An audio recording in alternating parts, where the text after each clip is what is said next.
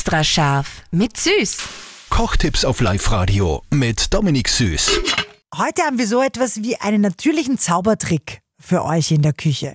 Ihr könnt nämlich ganz einfach euer Gemüse quasi nachzaubern. Habe ich letztens gemacht mit, mit Frühlingszwiebel, ja, wenn ihr die abgeschnitten habt und nur mehr den unteren Teil mit der Wurzel habt, den nehmt ihr einfach, stellt ins Wasser, dann wartet ein paar Tage und ihr habt einen neuen Frühlingszwiebel. Ja, das ist auch ein richtiger Trend momentan, das heißt Regrowing.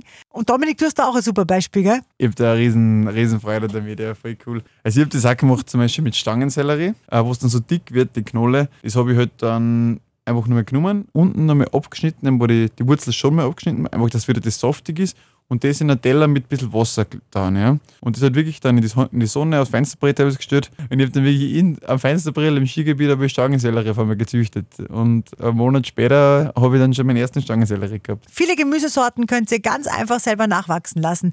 Googelt einmal Regrowing. Extra scharf mit Süß. Kochtipps auf Live-Radio mit Dominik Süß.